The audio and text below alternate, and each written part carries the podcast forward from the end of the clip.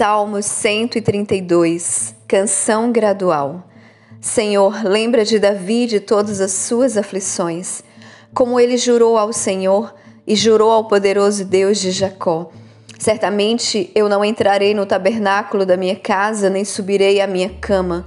Não darei sono aos meus olhos ou cochilo às minhas pálpebras, até que eu encontre um lugar para o Senhor uma habitação para o poderoso Deus de Jacó. Eis que ouvimos falar dela em Efrata e a encontramos nos campos do bosque. Entraremos nos seus tabernáculos, adoraremos ao seu escabelo. Levanta-te, ó Senhor, de teu descanso, tu e a arca da tua força. Que os teus sacerdotes vistam-se de justiça, que os teus santos gritem de alegria.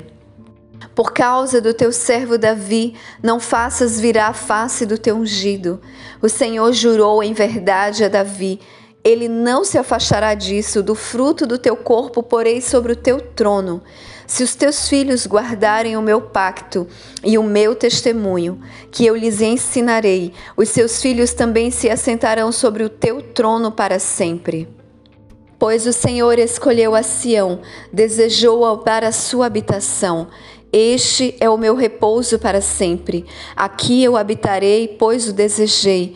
Abundantemente abençoarei sua provisão, satisfarei os seus pobres com pão. Eu também vestirei os seus sacerdotes de salvação, e os seus santos gritarão alto de alegria.